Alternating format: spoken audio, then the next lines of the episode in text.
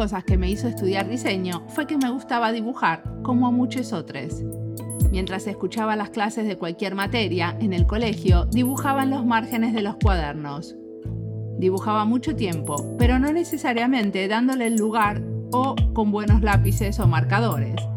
Siempre dibujar me ayudó a concentrarme, solo que a veces no lo tenía muy presente.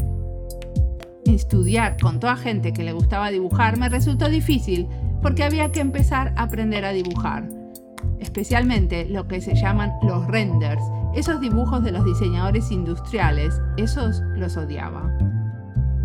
Había que pensar en los malditos brillos de las cosas.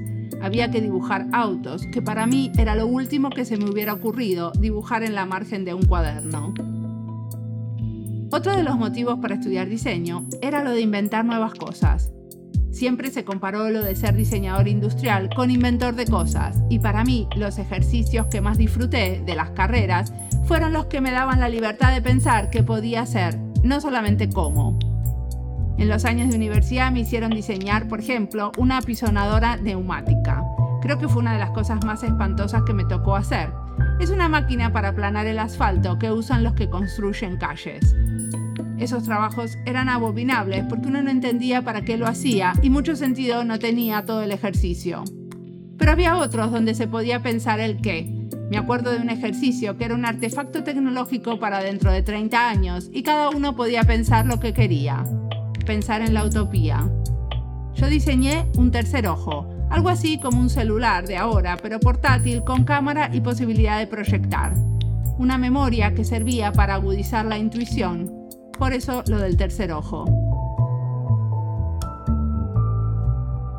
Vamos al episodio de hoy donde vamos a hablar con una diseñadora industrial colombiana que también quiso ser inventora. Diana Sierra es la fundadora de una empresa social. La empresa se llama Be Girl y trabaja por un mundo donde la menstruación se considera hermosa y ser niña no se interpone en el camino de las oportunidades, la salud y el éxito. En esta charla vamos a hablar de acceso a la educación, de equidad sexual y de muchas otras cosas. Mi nombre es Mariana Salgado, esto es Diseño y Diáspora.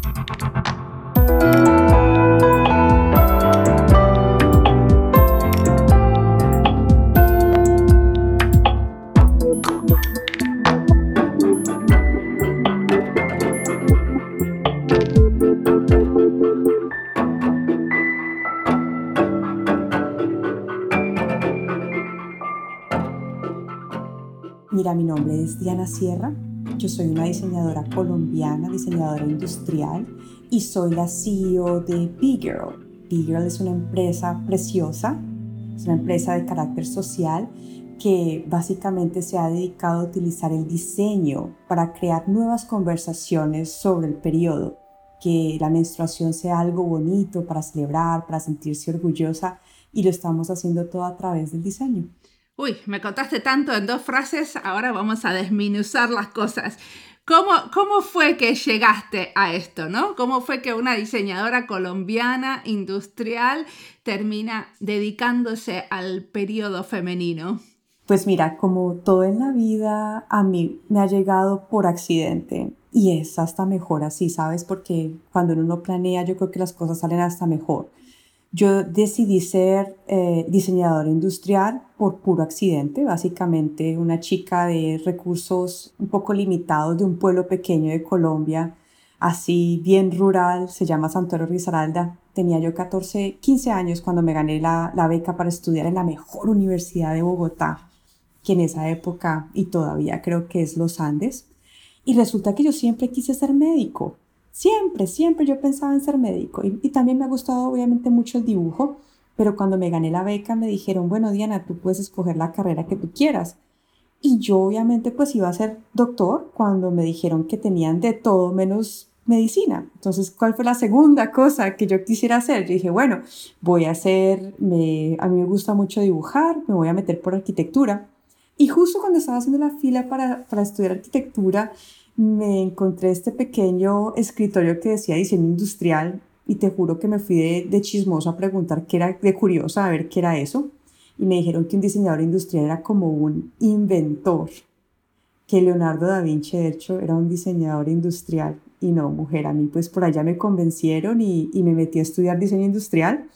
Entonces así fue como empecé yo mi, mi digamos, mi, mi incursión en el diseño.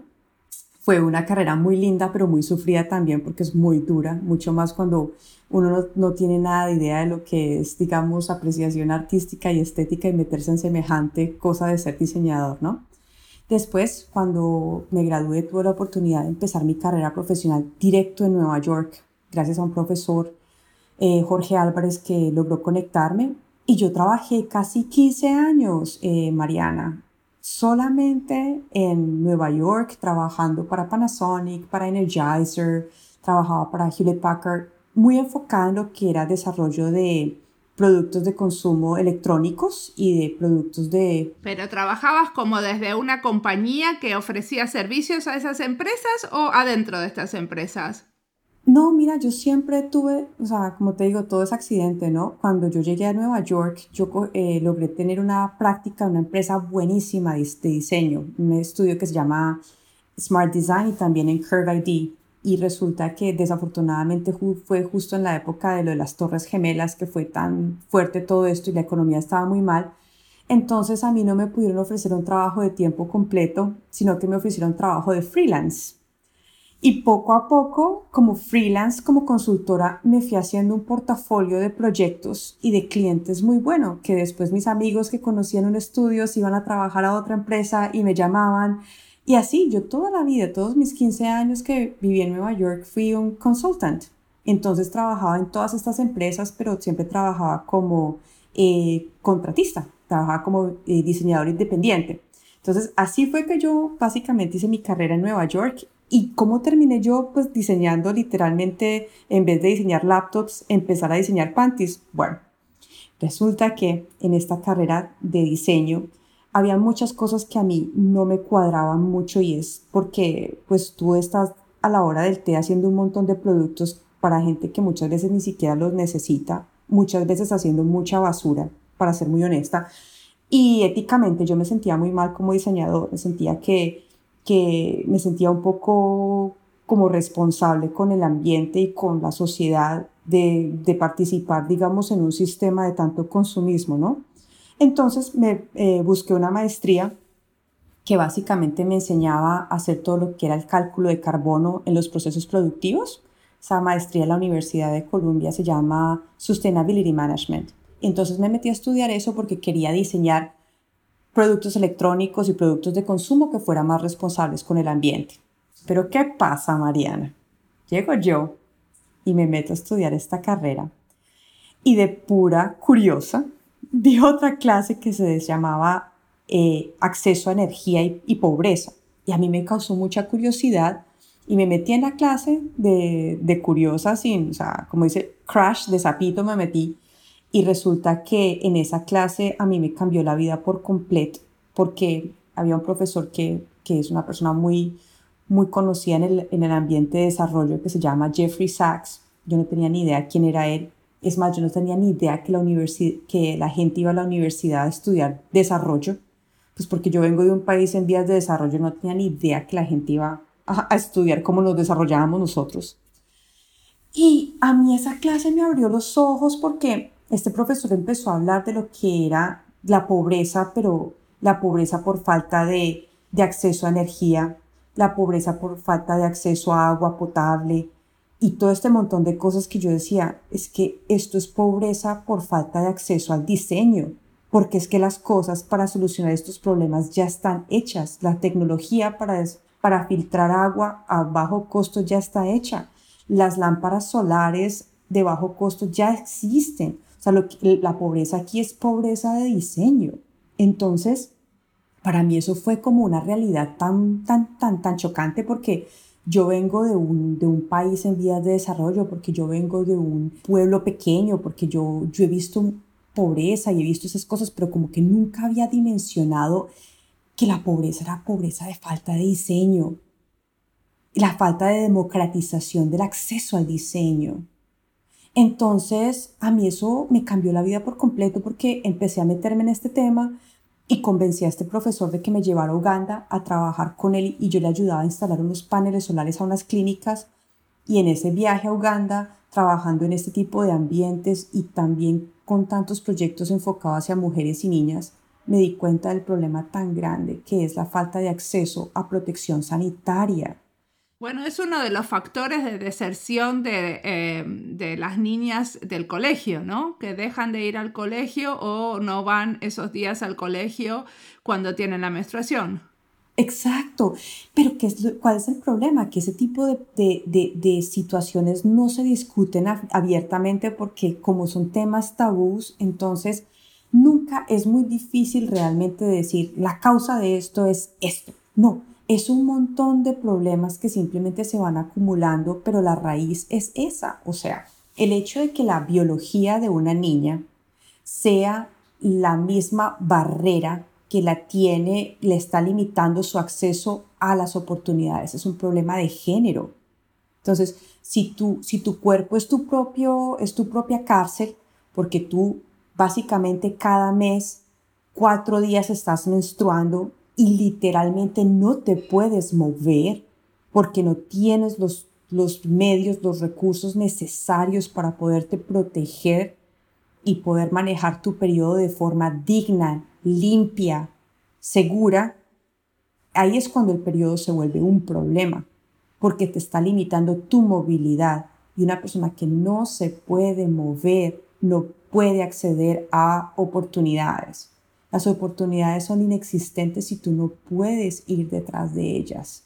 Y eso es lo que pasa. Entonces, para mí fue una situación súper triste y mucho más como diseñadora y como mujer me sentí en la obligación de hacer algo al respecto, porque, hombre, yo digo, estamos hablando de, de, de un producto, estamos hablando de una cosa que se puede solucionar con un objeto. Entonces ahí fue cuando hice mi primer prototipo con una sombrilla y una mosquitera, pues que básicamente me hice mi primer prototipo ahí medio, medio Frankenstein. Y todo empezó ahí, me hice mi prototipo y después ya hice una, una producción con una máquina de esas de pedal y todo eso. Y, pero todo empezó ahí. O sea, ¿qué hacías? Eh, como, como los protectores femeninos que son hoy en día de algodón, los hacías de tela. Exactamente, entonces, ¿qué es, digamos, el prototipo mío que tiene diferente a cualquier otro prototipo que se había hecho en hasta ese momento en el aspecto? Es que yo básicamente me tomé eh, una toalla sanitaria desechable y dije, bueno, ¿cómo es la funcionalidad de este objeto? Vale, tiene una capa protectora antiderrames en la parte de arriba y tiene una capa que es permeable en la parte superior. Y básicamente entre esas dos capas tú metes, tú tienes material absorbente. La cuestión es que las toallas desechables, pues obviamente una vez tú la usas la tienes que descartar. Yo básicamente lo que hice fue hacer que la construcción de esta capa impermeable y de esta capa permeable tuviera una forma de bolsillo para que tú le pudieras meter cualquier material absorbente. Entonces, el material absorbente tú lo puedes cambiar. ¿Y por qué esto es tan importante, Mariana? Porque muchas mujeres y niñas ya estaban utilizando cualquier otro tipo de absorbente y eso no está mal. Tú puedes utilizar... Sí, papel higiénico. Exacto, papel higiénico. ¿Cuántas veces pusimos papel higiénico porque no encontrábamos el, no teníamos una toallita? Claro, papel higiénico, algodón del jardín, gasa, y eso está bien. Entonces yo como diseñadora lo primero que que hice al diseñar este tipo de toalla fue observar la, el tipo de prácticas que estaba haciendo el, el usuario, digamos, el beneficiario. Y primero que todo, decirle, oye, lo que tú estás haciendo está bien, está bien que sea recursiva, está bien que utilices tus materiales, simplemente déjame te ofrezco, déjame ofrecerte esto para que lo hagas de forma más cómoda, para que lo hagas de forma más saludable porque pues el hecho de que tú tienes un, una especie de objeto que te ayuda a mantener el absorbente en su lugar y todo esto que es fácil de lavar, que es fácil de secar, pues obviamente ayuda a tu higiene, a tu higiene menstrual. Entonces, eso fue esa parte, digamos, que, que yo me siento muy afortunada pues porque no solamente pues me di cuenta del problema y pude hacer algo a cambio, al respecto, pero que lo pude hacer desde mi posición como diseñador industrial que pude utilizar mis herramientas para hacer un producto que realmente sí le estaba ayudando o mejorándole la vida a alguien que sí lo necesitaba. Y pero ¿cómo es el proceso? Porque, ok, teníamos la solución, ¿no? Teníamos una nueva toallita de tela que es como un bolsillo donde adentro las mujeres podrían poner su imaginación o alguna cosa absorbente eh, para que chupe, ¿no? La sangre. Pero, eh, ¿cómo es que eso se transforma en una empresa social? Bueno, mujer, eh, así es que empiezan todas las ideas. Muchas veces yo creo que emprendimiento social y es como esa necesidad de ese sentido de responsabilidad de hacer algo. Pero muchas veces son proyectos personales que literalmente corren paralelos a nuestras vidas convencionales. Pero ¿qué pasa? Cuando estos proyectos personales dejan de ser una cosita chiquita que tú haces los fines de semana y literalmente se vuelven en tu vida paralela que de un momento a otro se traga tu vida real, ahí es cuando te tienes que cuestionar y dices, bueno, te preguntas, ¿esto es un proyecto aparte o esto va a ser mi vida? Y eso fue lo que pasó conmigo. Yo empecé a hacer todos estos pilotos que empecé en Uganda, los llevé para Tanzania, Malawi, Mali, y de un momento a otro me di cuenta que yo estaba sobre una solución que tenía muchísimo potencial para ayudarle a muchísimas niñas realmente a manejar su periodo con, de forma positiva de hecho, pues a mí el, el, momento como ajá me llegó una tarde que estaba leyendo unos cuestionarios que había recibido de todas partes de, de estos países que te mencioné que estábamos haciendo los pilotos. Y una niña que se llama Alfonsina escribía en el cuestionario que lo que a ella más le gustaba de las toallas que le habían regalado era que alguien en alguna parte del mundo la quería porque había hecho estas toallitas tan lindas para ella y que ella se sentía orgullosa de ser niña y de ahí es de donde viene el nombre de Big Girl de la empresa, porque ella decía en su cuestionario que ella, and I feel proud to be girl, me siento orgullosa de ser niña. Yo dije, no, mm, es que no, o sea, aquí no hay vuelta de hoja, aquí no se puede hacer otra cosa más que renunciar a Panasonic y dedicarme a hacer esto, porque esto aquí, aquí, aquí yo, yo estoy juntando todo, todo lo que yo amo, que es diseño, educación y niñas. Discúlpame, pero ¿por qué niñas y no mujeres? ¿Por qué solo hablar de niñas? Esto, esto también es un producto para mujeres, ¿no? Claro, es un, es un producto para mujeres en general, digámoslo para, para, sí, para, para mujeres y niñas. Lo que pasa es que, Mariana, cuando estamos hablando de niñas, para mí es como esa partecita más, como más vulnerable, cuando tú estás más solita, cuando más necesitas apoyo, cuando estás haciendo la transición de ser niña a mujer. Entonces, por eso es que, digamos, mi corazón está tan anclado a esa parte. Pero eso no significa, yo soy una mujer que creo firmemente en el potencial femenino. Yo creo eh, de forma ciega que nosotros, o al menos yo, a través de mi empresa, quiero vivir en un mundo donde el acceso a las oportunidades sea por tus méritos y no por tu género. Entonces, como ser humano, como diseñador, como mujer, eso es lo que yo hago todos los días. Yo trabajo por un mundo, ese mundo que yo quiero ver. Entonces, independiente de que sea niño o mujer, yo creo en el potencial femenino. Entonces, cuando yo tuve esta respuesta entre manos, yo dije, no, pues ya esto es lo que es. ¿Qué hace uno con una idea de estas? Pues toca volverse emprendedor. ¿Cómo hace uno para ser emprendedor? Pues te buscas una incubadora. y ahí fue que empecé todo mi, digamos, mi, mi viaje a hacer eh, mi camino para ser diseña, eh, de diseñador industrial a emprendedor social. Y logré una, meterme en una incubadora en Washington que se llama Halcyon. Y eso ha sido, fue una oportunidad de oro, Mariana, porque ahí no solamente te enseñan la parte de fondeo, de buscar recursos, cómo estructurar una empresa, cómo correrla, toda esa parte que uno muchas veces cuando está metido en estos rollos no tiene ni idea de lo que se viene pierna arriba, la verdad. Sí. Y Big Girl se consiguió financiación internacional, me imagino, por, estas, por diferentes eh, organizaciones internacionales que se dedican al desarrollo.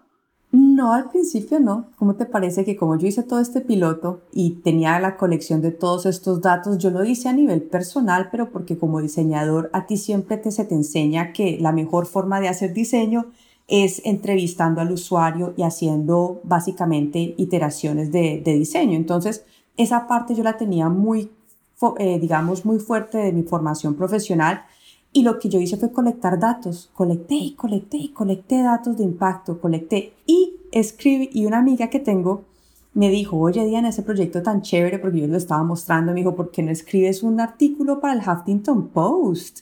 Y cuentas qué es lo que tú estás haciendo y todo este proyecto del desarrollo de las toallitas sanitarias y no sé qué. le dije yo, pues sí, ¿por qué no? Y me escribió un artículo para el Huffington Post y lo pusimos y, lo, y básicamente pues lo, lo logré publicar. Y resulta que una mujer en Suecia, una canadiense, lo leyó y justo en esa época ella estaba muy interesada en todo lo que era el, asunto de, de, equidad menstrual, pero en esa época era simplemente gestión de, de, periodos, ¿no? En pobreza. Y, y le, le, causó mucha, mucha curiosidad mi, mi, proyecto y me contactó y me dijo, mira, yo voy a estar en Nueva York la próxima semana porque tengo unas reuniones con UNICEF, esto, esto y aquello, me encantaría conocerte. Yo le dije, pues sí, claro, veamos, tomémonos un café. Y así fue, mira, yo me fui, nos tomamos un café, yo le mostré mis prototipos, mis, mis proyectos, todo, pero yo pensé simplemente que ella de pronto quería comprar unas toallas sanitarias para una escuelita o algo así. Cuando al final de la reunión me dijo, oye, ¿y tú no estás interesada en inversión? Y yo le dije, ¿yo inversión? y vos dijiste, uy, qué buena idea. y yo le dije, pero es que yo ni siquiera tengo un plan de negocios. Es más, estoy aplicando en la incubadora a ver si me aceptan. Y me dijo, hagamos una cosa. Ella me dijo, pon un plan de negocios, avísame cómo te va lo de la incubadora y estamos en contacto. Mujer, y todo literalmente pasó en el 2014. En cuestión de, de dos meses, conocí a quien fue después mi, mi inversor ángel, logré entrar en la incubadora, me metí en este rollo y cuando yo salí de la incubadora, pues ya tenía el plan de negocios, ya tenía todo estructurado ella llegó y básicamente nos mm, pues, invirtió en Bigirl ya como empresa registrada. Fue nuestro primer inversor ángel, angel investor. Y pues ahí fue como, como arrancó todo este cuento. Pero decime una cosa, la idea supongo que es que las chicas reciban esto gratis. O sea, ¿quién está pagando por las toallitas femeninas? Muy buena pregunta, porque nosotros en Big Girl somos una empresa de carácter social, no somos una ONG. Y la razón por la cual yo quise estructurar la empresa como tal es porque nosotros queremos básicamente desarrollar soluciones que se apoyen en el mercado para realmente traer lo que es una solución sostenible. Entonces, ¿qué pasa? En el mundo tenemos, digamos, si pusiéramos a, repartir la demográfica femenina, tenemos tres áreas donde esas personas viven. Tenemos los que son los, los, los países desarrollados, los países en vías de desarrollo y tenemos la, la parte donde es mujeres que viven en condiciones de extrema pobreza y que solamente se les puede llegar de forma humanitaria. Entonces, los países en vía de desarrollo tienen lo que es la base de la pirámide y la base de la pirámide es bien amplia pero son personas que pagan por sus productos, que obviamente no tienen el nivel adquisitivo que tienen personas en, economías más desarrolladas, pero aún pagan por sus productos. Entonces, eso es toda una, una demográfica que tiene capacidad de pago, que no tiene ninguna otra alternativa que no es diferente a las desechables. Y pues básicamente eso es lo que nosotros, eso es lo que nosotros queremos ser en Billo. Nosotros queremos ser, una, queremos ser el mayor proveedor de productos de cuidado femenino sustentables, de larga duración. Entonces, que básicamente a nivel de diseño, a nivel, digamos, de comunicación, nosotros estemos al mismo nivel de desempeño y de marca y de valor que una persona ve en un desechable lo puede ver en un, producto reusable. Entonces, si tú ves nuestros productos son muy bonitos, son hechos con los mejores materiales, eh, el mismo producto que tú tienes acceso en Nueva York es el mismo producto que tú tienes acceso en Colombia o el mismo producto que tú tienes acceso aquí en Mozambique. Tenemos la misma calidad para todo el mundo. Entonces, a nivel de diseño, tenemos esta, digamos, filosofía de democratización del diseño. Todo el mundo tiene derecho a cosas buenas. Ahora, si la gente paga o no paga, nuestro modelo de negocio, tenemos dos departamentos. Tenemos el departamento de impacto social y tenemos el departamento comercial. En el de impacto social el beneficiario final no paga por el producto, es, es fondeado por gobiernos o por ONGs o por programas. Entonces, nosotros hacemos, digamos, trabajamos con esas organizaciones para que esos productos les lleguen a las niñas sin costo alguno a las niñas. Y tenemos la otra, la otra parte del negocio que se llama comercial. Y ahí sí es donde tenemos nuestros productos eh, a venta a nivel de eh, plataformas online.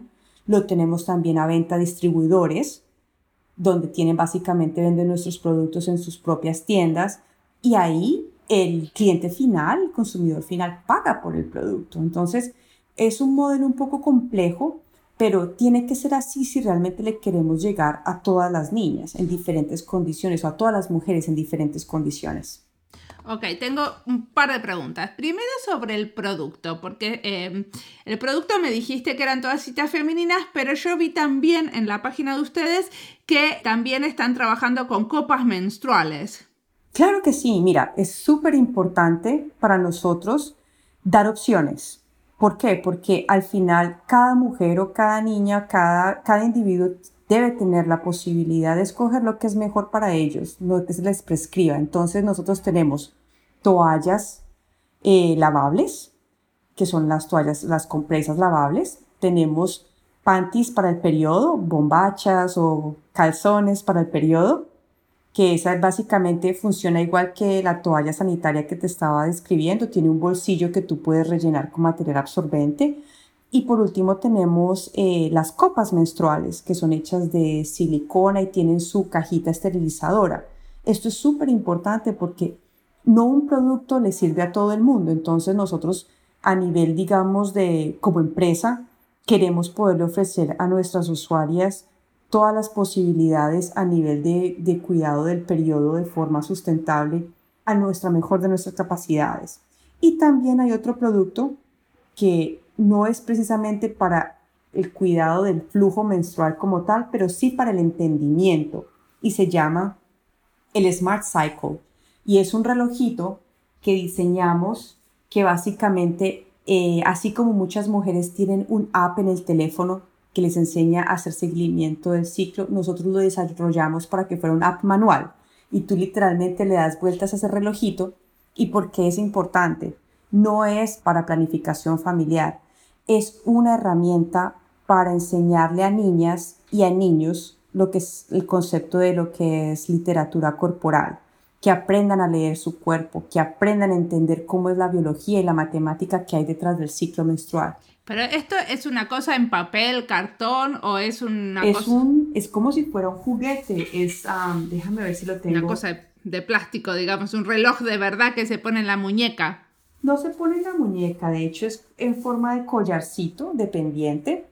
Y la idea ah, es que las niñas lo guardan en su, en su cajoncito de su ropa interior y todo esto. Entonces, pues básicamente el día número uno te lo voy aquí a rotar, tú pones tu reloj en el número 1 y vas rotando 2, 3, 4, 5, entonces tienes números en la parte del frente y tienes iconos en la parte de atrás. Y básicamente partimos el ciclo en tres partes, ensangrado, ovulación y preparación. Y esto nos permite a nosotros de una forma muy sencilla y relevante darle una clase de biología y de educación sexual y reproductiva, todo empaquetadito en algo que nosotros llamamos literatura corporal. En 40 minutos podemos tomar a un chico o una chica que tenía cero conocimiento y llevarlo a un 80%. Y muy importante, esto nosotros lo diseñamos para, para educar niñas, pero ha sido un caballo de Troya para educar chicos, para educar adultos, para educar a todo el mundo. ¿Por qué? porque esta herramienta nos permite hacer a nosotros, digamos, un acercamiento de una forma muy didáctica al tema. Y pues ahorita hacemos unos talleres que llamamos construyendo ciclos de empatía, donde básicamente a los niños, a los hombres, les damos estos relojes, se los enseñamos a usar con la condición que ellos después encuentren a una mujer bien significativa en sus vidas, alguien bien importante en sus vidas, y les hacen el regalo del Smart Cycle. Entonces ellos después llegan a la hermana, a la mamá, a la enamorada, le hacen el regalo del Smart Cycle, le enseñan cómo es que se hace el seguimiento del ciclo menstrual y ah, de esa manera pues básicamente empezamos a cambiar esos conceptos negativos sobre la menstruación, volviendo a los chicos agentes de cambio. Está buenísima la idea. Una, una cosa que a mí, a mí me hace ruido y me encantaría que seguramente vos ya lo pensaste y me interesa tu opinión, es esto, por ejemplo, yo uso una copa menstrual, ¿no es cierto? Y veo que hay muchas chicas justamente eh, adolescentes que les cuesta y les resulta como muy eh, extranjero y difícil eso de pensar de meterse los dedos adentro, ¿no? Como, o sea, como la instalación resulta como difícil y sin embargo es como una solución súper ecológica. O sea, estuvieron pensando en nuevas maneras de cómo se puede como pasar este tabú o educar en este tema un poco más. Mira, yo creo que yo personalmente he obviamente usado todos nuestros productos y yo en estos momentos yo uso es la copa. ¿Por qué? Porque me parece que es un producto fenomenal. La copa es una maravilla. Me parece que es un producto, la copa es una maravilla. El que una vez el que ha logrado pasar ese miedo o digamos esas reservas y logra convertirse a la copa, pues nunca vuelve atrás, ¿no? Pero ¿qué pasa? Para poder utilizar la copa hay una curva de aprendizaje. Por lo general la persona que es usuario de copa ha sido usuario de tampón.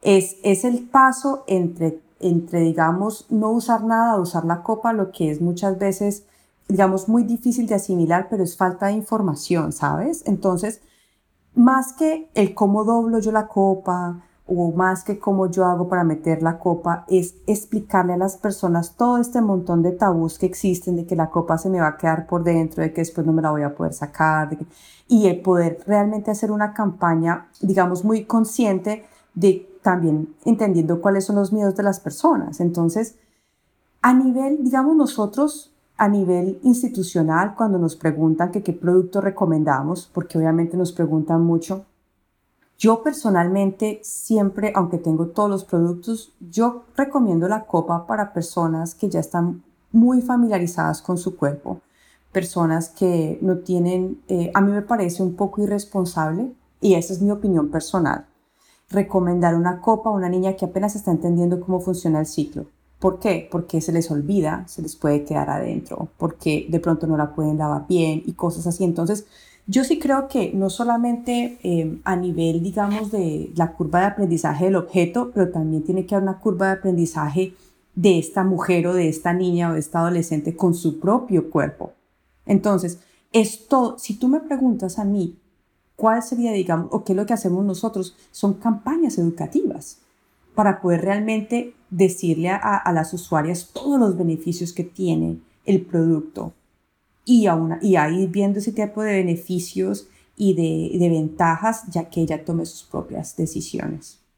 O sea, también, eh, también hacen campañas educativas como con videos eh, en los colegios, ese tipo de cosas. Nosotros básicamente utilizamos el diseño en tres pilares. Nuestra empresa tiene tres pilares de acción, que es para poder construir agencia, una niña o una mujer tiene que tener entendimiento sobre su cuerpo, poder manejar su flujo, que ahí están todos los productos, digamos, de cuidado, de, protección de del periodo, de la menstruación, ahí está la copa, el panty, la toalla, toda la parte de lo que es gerencia, administración de tu, digamos, de tu periodo.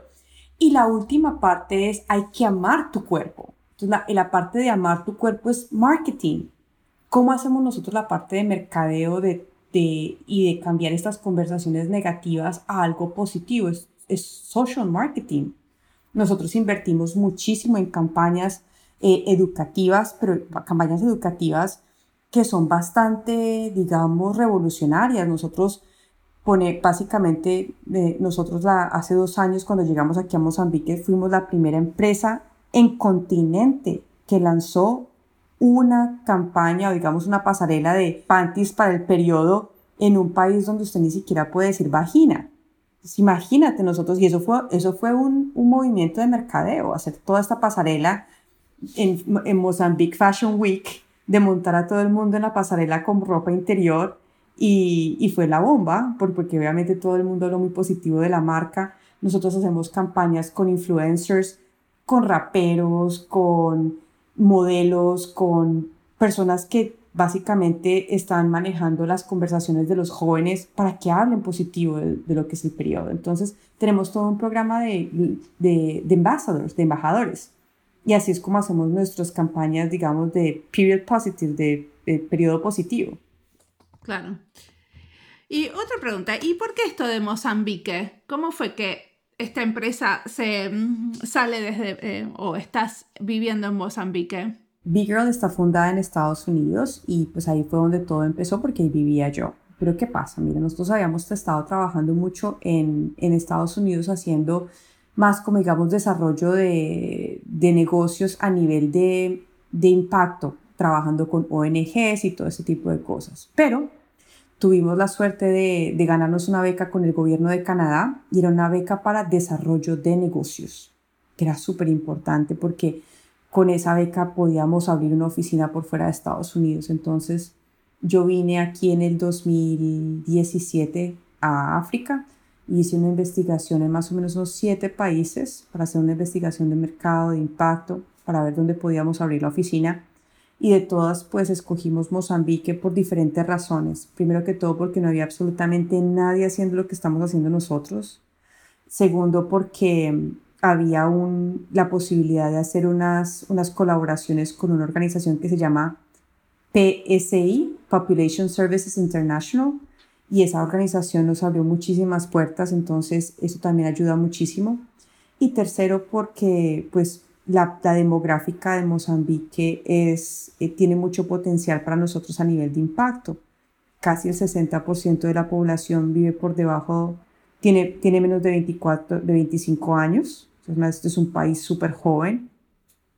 Y la mayoría de la población, casi el 90% de la población, vive con 2.5 dólares al día. O sea que a nivel de ingresos hay, había mucha, mucha oportunidad para para llegar a personas con muchas necesidades. Entonces, por eso fue que decidimos Mozambique y pues, ¿por qué me vine yo?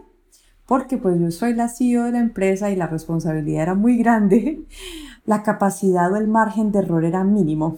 Entonces, pues me vine yo. Y decime una cosa, hablaste de impacto. ¿Cómo se mide el impacto social de una cosa así? Porque sé que ustedes estuvieron trabajando sobre el impacto de sus productos. Digamos que a nivel social eh, y es súper importante lo que es la parte de, de poder tener un, un sistema de, de, KPI, Key Performance Indicators, o sea, básicamente qué es lo que tú estás midiendo. Entonces, hay varias cosas que tú puedes medir y es la autoestima.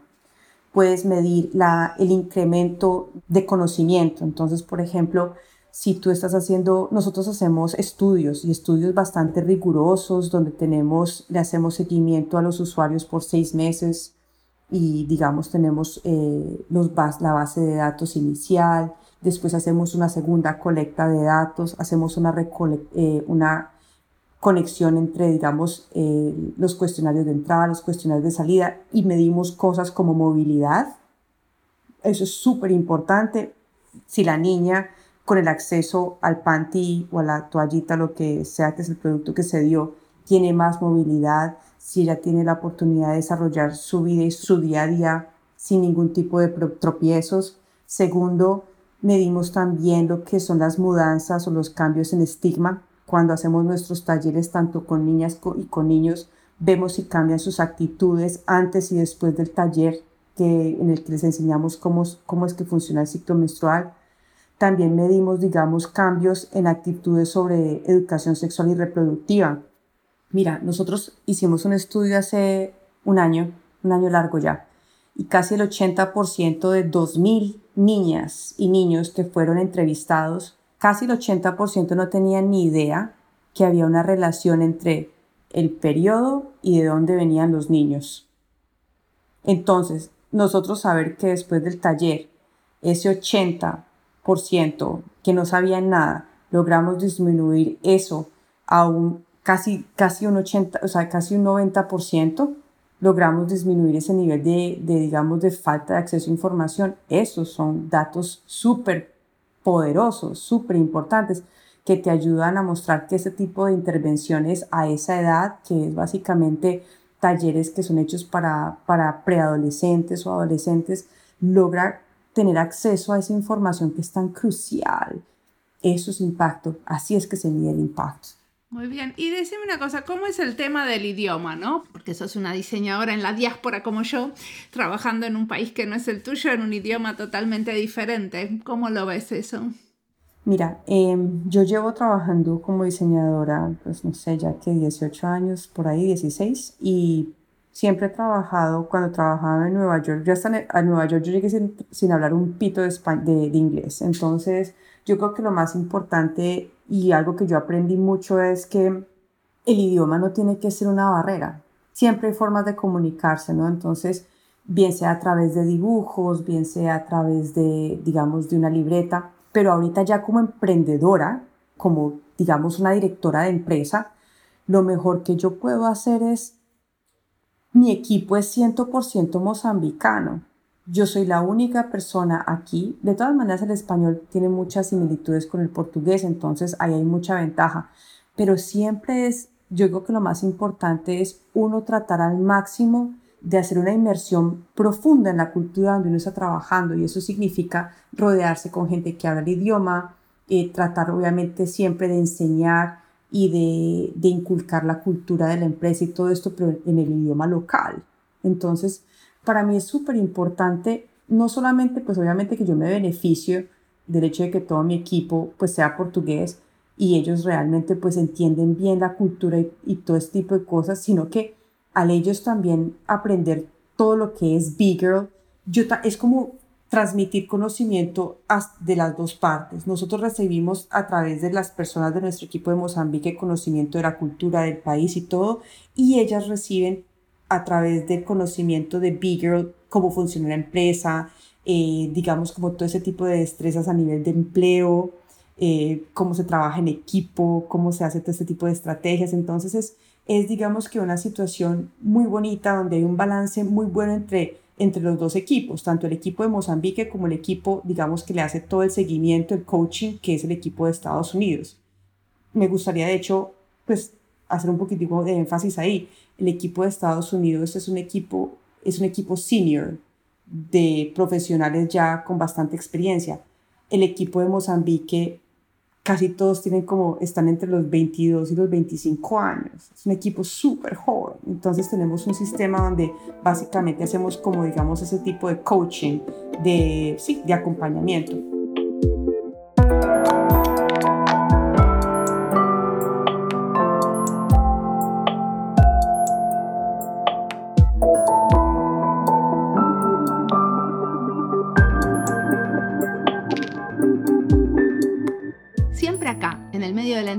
Digo en qué listas temáticas vamos a incluir esta charla, porque es la manera de guiar a los que recién empiezan a escuchar nuestro podcast y quieren encontrar los episodios de temas más afines.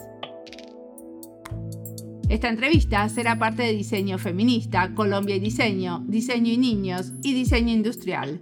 Las listas las encuentran en Spotify y en YouTube y también se pueden comunicar con nosotros si no las encuentran y les pasamos el enlace. Pero esta entrevista la voy a poner en la lista de entrevistas que me emocionaron. Me encanta cómo Diana cuenta sobre su trabajo y lo que hacen es fundamental que es tan emocionante escucharla. No sé si les pasa. Tengo que preguntar a los escuchas cuáles de las entrevistas los emocionaron y hacer una lista. Emoción y diseño. O diseñar con el corazón. Este tipo de preguntas hacemos a veces desde nuestra cuenta de Instagram y después escribimos blogs. Los encuentran en nuestra página web. Sigamos escuchando a Diana, que tiene mucho para contarnos.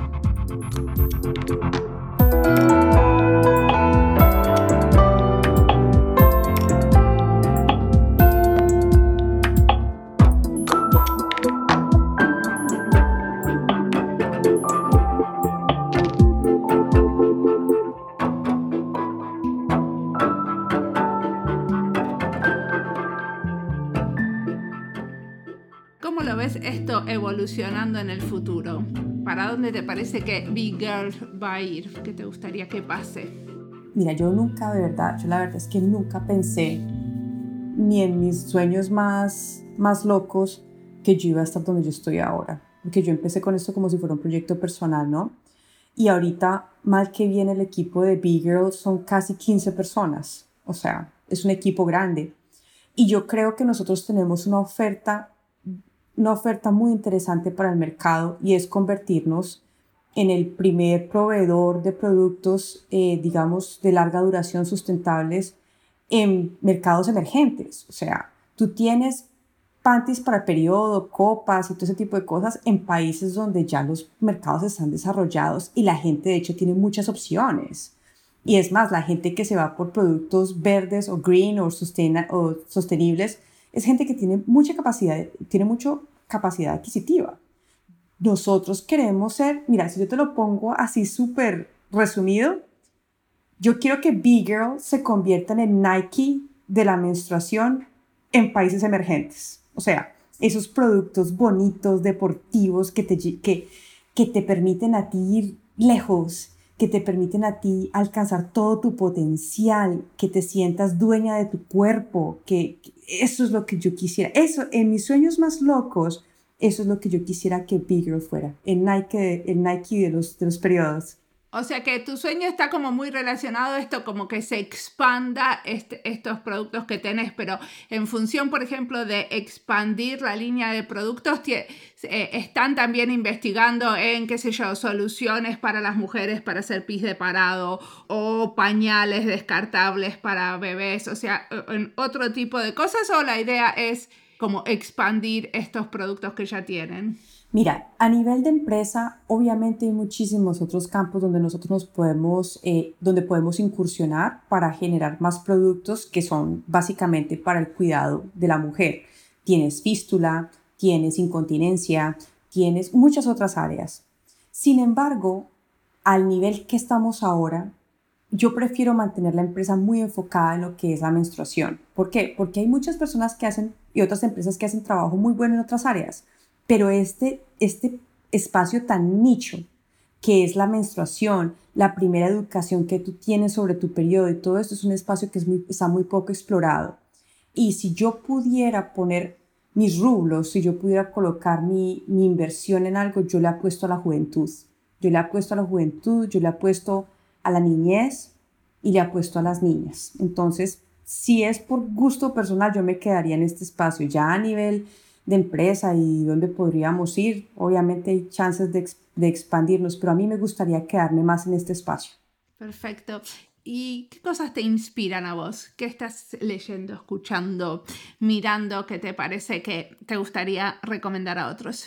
Muchas veces, eh, Mariana, uno muchas veces en este tipo de trabajo que está tan cargado de tanta cosa negativa, uno tiene que, que encontrar como digamos esos respiraderos creativos, esos oasis creativos y personales para poderse descomprimir. A mí personalmente, yo creo que una de las cosas más lindas que me ha pasado a mí al estar aquí en, en Mozambique es el acceso a la naturaleza.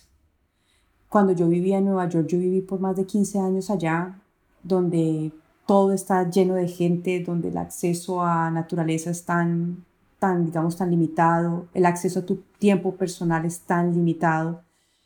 Para mí, estar aquí en Mozambique y poderme yo dar el lujo de irme todo un fin de semana a desconectarme en una playa con una carpa, eso es vida. Entonces, más que digamos que la revolución espiritual mía y, inspiradora, más que de la parte, digamos, de libros o de aprender más cosas nuevas, ha sido como, digamos, tener ese espacio introspectivo que a veces es tan necesario y nunca encontramos tiempo para nosotros. Mariana, si yo hay algo que le puedo, dar, le puedo decir a la gente es, tenga tiempo de ocio, tenga tiempo de ocio, el ocio es necesario. Dese el lujo de tener todo un fin de semana para no hacer nada y permítaselo y no se sienta culpable si no está haciendo nada. Si le provoca, yo ahorita me metí en el cuento de hacer acuarelas. Yo llevaba 50 mil años sin coger un lápiz. Y no te imaginas el gozo mío de sentarme frente a un papel y dejar caer goteritas de acuarela. Pero eso es un lujo que me estoy permitiendo ahorita. Yo entonces estaba en todo este proceso de descubrimiento creativo, pues porque obviamente soy diseñadora, tengo que saber dibujar, ¿no? Pues sí, sí sé dibujar, pero nunca lo he hecho en este tipo de ámbito, ¿no? De simplemente dejar que corra la tinta y el agua libre por la hoja, o sea... Sí, sí, sí, yo también no intento nada, ¿eh? Para mí la acuarela es así como ocio total. Exacto, entonces mi fuente de inspiración ahorita es el ocio y a eso es las cuestiones que muchas veces a nosotros se nos enseña, hay que ser productivo. Entonces hay que ser productivo, hay que ser productivo, hay que estar haciendo algo, hay que estar aprendiendo algo. Hay que No, ¿sabes qué? También hay que ser ocioso. Porque es que el ocio le permite a uno explorar muchísimas, hay muchísimas, digamos, cosas a nivel creativo. Y eso es necesario para mantener la cabeza oxigenada, para mantener la mente oxigenada, el cerebro oxigenado. Entonces, sí, yo soy 100% a favor del ocio. Perfecto. ¿Y qué le recomendarías a la Diana adolescente? Yo le diría a Diana la adolescente, yo le diría, ¿sabes qué, Diana? Está bien decir que no. Eso es una cuestión que yo aprendí muy, muy, un poquito tarde en la vida y es, está bien decir que no. Está bien decir que no a las cosas que no quieres, a las cosas con las que no estás de acuerdo. Yo creo que nosotros muchas veces, no sé en el caso tuyo, Mariana, pero pues cuando uno crece en, en sociedades como las de nosotros, donde pues el patriarcado está marcado y pues a uno siempre, en cierta manera, por ser mujer, se le pone unos roles donde uno es muy sumiso y donde se le enseña a obedecer y se le enseña a decir que sí y se le enseña a seguir y se le enseña tantas cosas que yo digo, Dios mío, si yo, yo, si yo viera a esta niña, si yo viera a Diana de 14 años, yo le diría, mujer, está bien decir que no. Está bien decir que no y usted tiene todo el derecho a decir que no. En muchísimas cosas que se va a encontrar en la vida y eso no es ser egoísta o eso no es ser irrespetuoso, eso es tener su propia voz. Yo creo que eso es de las cosas que a que yo le diría a esa chica, no sé si, si yo creo que le cambiaría la vida en muchos aspectos, pero pues nada, ya, ya aprendí a decir que no, un poquito tarde, pero llegó. yo creo que esa es de las cosas más bonitas. Sí, y a ser un poco rebelde, ¿no? Como porque de hecho lo que vos hiciste de alguna manera no es hacer un camino como de lo más, o sea, te podrías haber quedado perfectamente trabajando en Nueva York como consultora intentaste hacer algo como un poco diferente a lo que venías. Y decirle no al lujo, y decirle no a lo convencional, y decirle no a la carrera exitosa, porque muchas, yo te digo una cosa, Mariana, una de las cosas más fuertes que a mí me han dicho en toda mi vida es alguien que me conocía mucho, cuando yo le comenté que estaba, que iba a dejar mi trabajo en Panasonic para dedicarme a hacer esto de Big Girl tiempo completo, y yo me acuerdo, o sea, las, las palabras que me dijo las tengo grabadas en la cabeza, y es, me dijo, Diana, y usted después de tanto luchar para salir del hueco, se va a ir a meter en otro peor. Y eso fue tan duro porque pues esa persona sabe que yo estudié con beca, que trabajé durísimo durante toda mi, digamos, todo, yo siempre he trabajado mucho, Mariana, desde siempre. Entonces esta persona sabía, digamos, el esfuerzo con, tan grande con el que yo estudié la universidad, como me fui para Estados Unidos y todo esto. Y el hecho de que esta persona me dijera esto fue complicado. Y eso, por ejemplo, que la gente lo entienda y que tú tengas, digamos, en cierta manera la berraquera y estés bien planteado para decirle, sabes que es que no me importa y esto es lo que yo voy a hacer. Bueno, que al final terminó siendo muy exitoso de otra manera, ¿no? Porque de hecho recibiste varios premios o está, o sea, está como muy reconocido el trabajo de Big Girl. Mariana, yo no me cambio por nadie en esta vida y te lo juro que estar aquí me ha costado lágrimas, pero las ha valido todo, todos los sacrificios que he hecho yo en mi vida para estar acá a nivel profesional y personal han valido la pena. Todos, cada uno. Perfecto. Muchas gracias por la entrevista.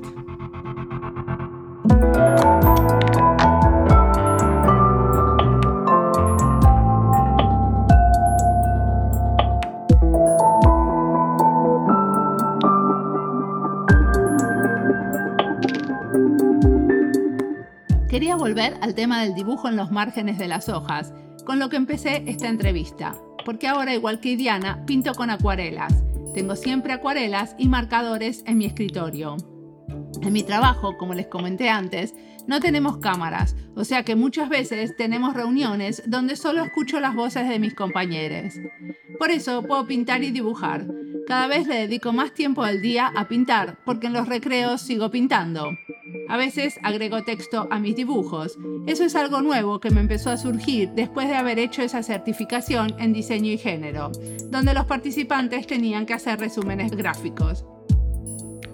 A veces hago resúmenes gráficos de lo que escucho en las reuniones, a veces son solo formas abstractas, a veces una ilustración con un texto. No importa mucho el resultado, porque es para que la mente descanse o incluso para concentrarme en la reunión. Otra cosa que me encantó de lo que dijo Diana es que hay que ser ocioso, porque el ocio te permite explorar cosas a nivel creativo y eso es fundamental. Creo que la pandemia, que nos aisló más socialmente, por lo menos acá en Finlandia, nos dejó más tiempo para el ocio creativo. Por eso me reencontré con el dibujar. También escucho más libros en audio y miro más por la ventana. Parte del ocio o del tiempo libre pasaba con amigues y yendo al teatro, a conciertos, al cine. Cuando todo esto no está, se puede mirar más por la ventana y ahora que está viniendo la primavera es una alegría porque se ve verde y retoños, hermosos retoños. Como siempre, la música del podcast es de Antonio Zimmerman. El diseño de sonido es de Julián Pereira. Este podcast está publicado con licencias para el bien común con atribución. Esto fue Diseño y Diáspora. Pueden seguirnos en nuestras redes sociales, en YouTube, Instagram y Twitter, o visitar nuestra página web diseñoydiaspora.org. No olviden recomendarnos. Nos escuchamos en la próxima.